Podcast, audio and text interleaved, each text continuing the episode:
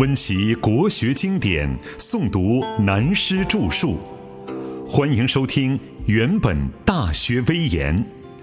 由温州南怀瑾书院和温州市朗诵艺术学会联合出品，时空音乐工作室制作。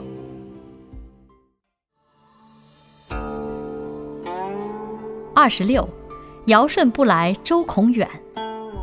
我们讲论大学到现在为止，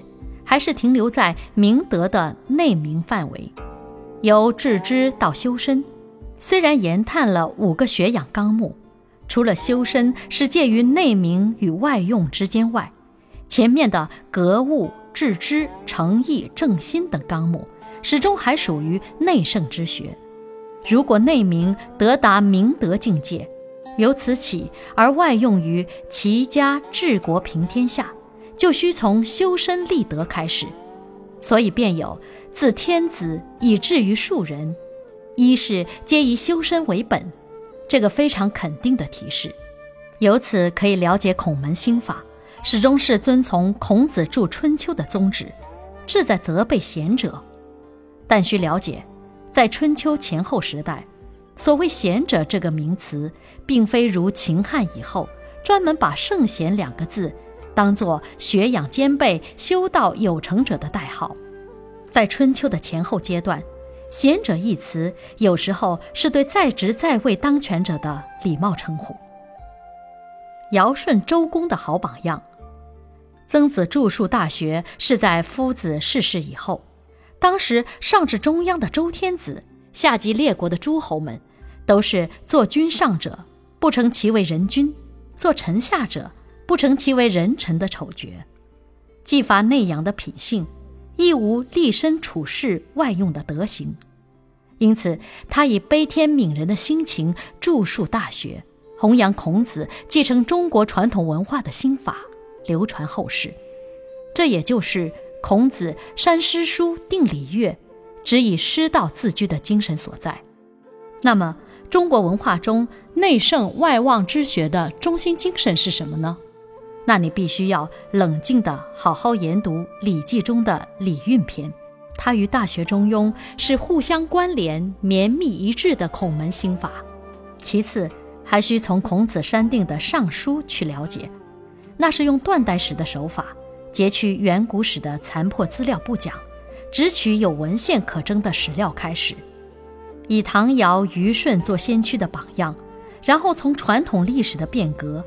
以夏商周三代为继统，但在三代之后，尤其推崇周文王的品德。对于周武王，只是循历史的趋势，当然承认他是一个划时代革命性的象征，有如成汤一样可以相提并论。但对周氏七百余年的政绩，只是如记流水账而已，可取者并不多。特别值得崇拜的却是周公姬旦，尊敬他为中国文化集大成者，又为周氏设计分封诸侯建国、联合治天下的封建制度，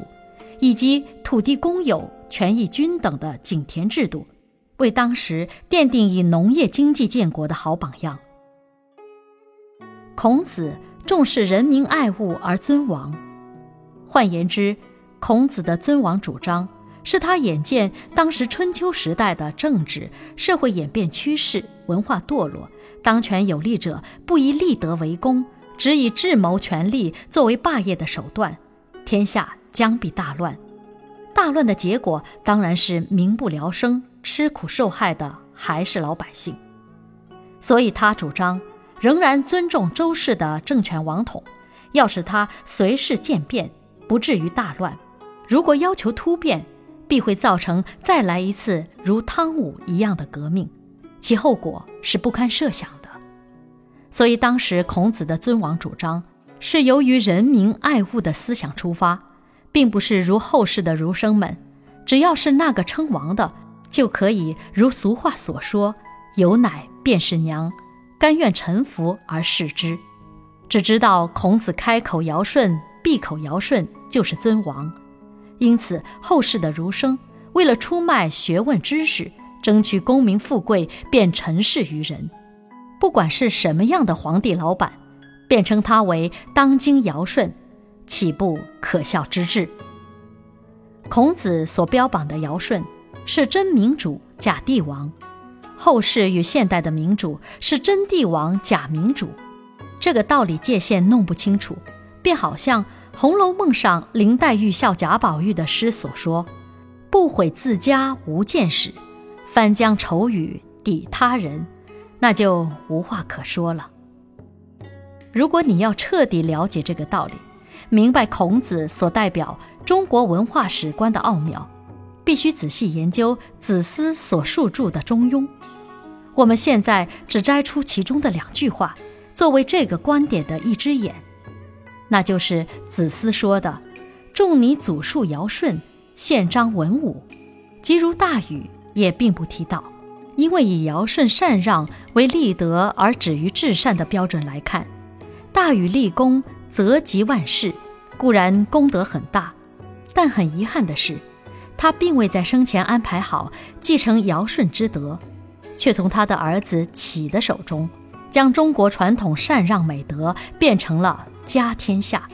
为三代以后所借口，用为天下私有的法事，因此。使曹操的儿子曹丕篡位时，说自己总算明白了上古历史所谓的禅让是怎么一回事了。但大禹治水的功德的确不能轻视，所以孔子只有在平常对弟子讲学的时候，很感慨地说了一句：“禹，吾无见然矣。”换言之，孔子说，对于大禹，我实在不可以再在他的功业当中挑剔什么呀。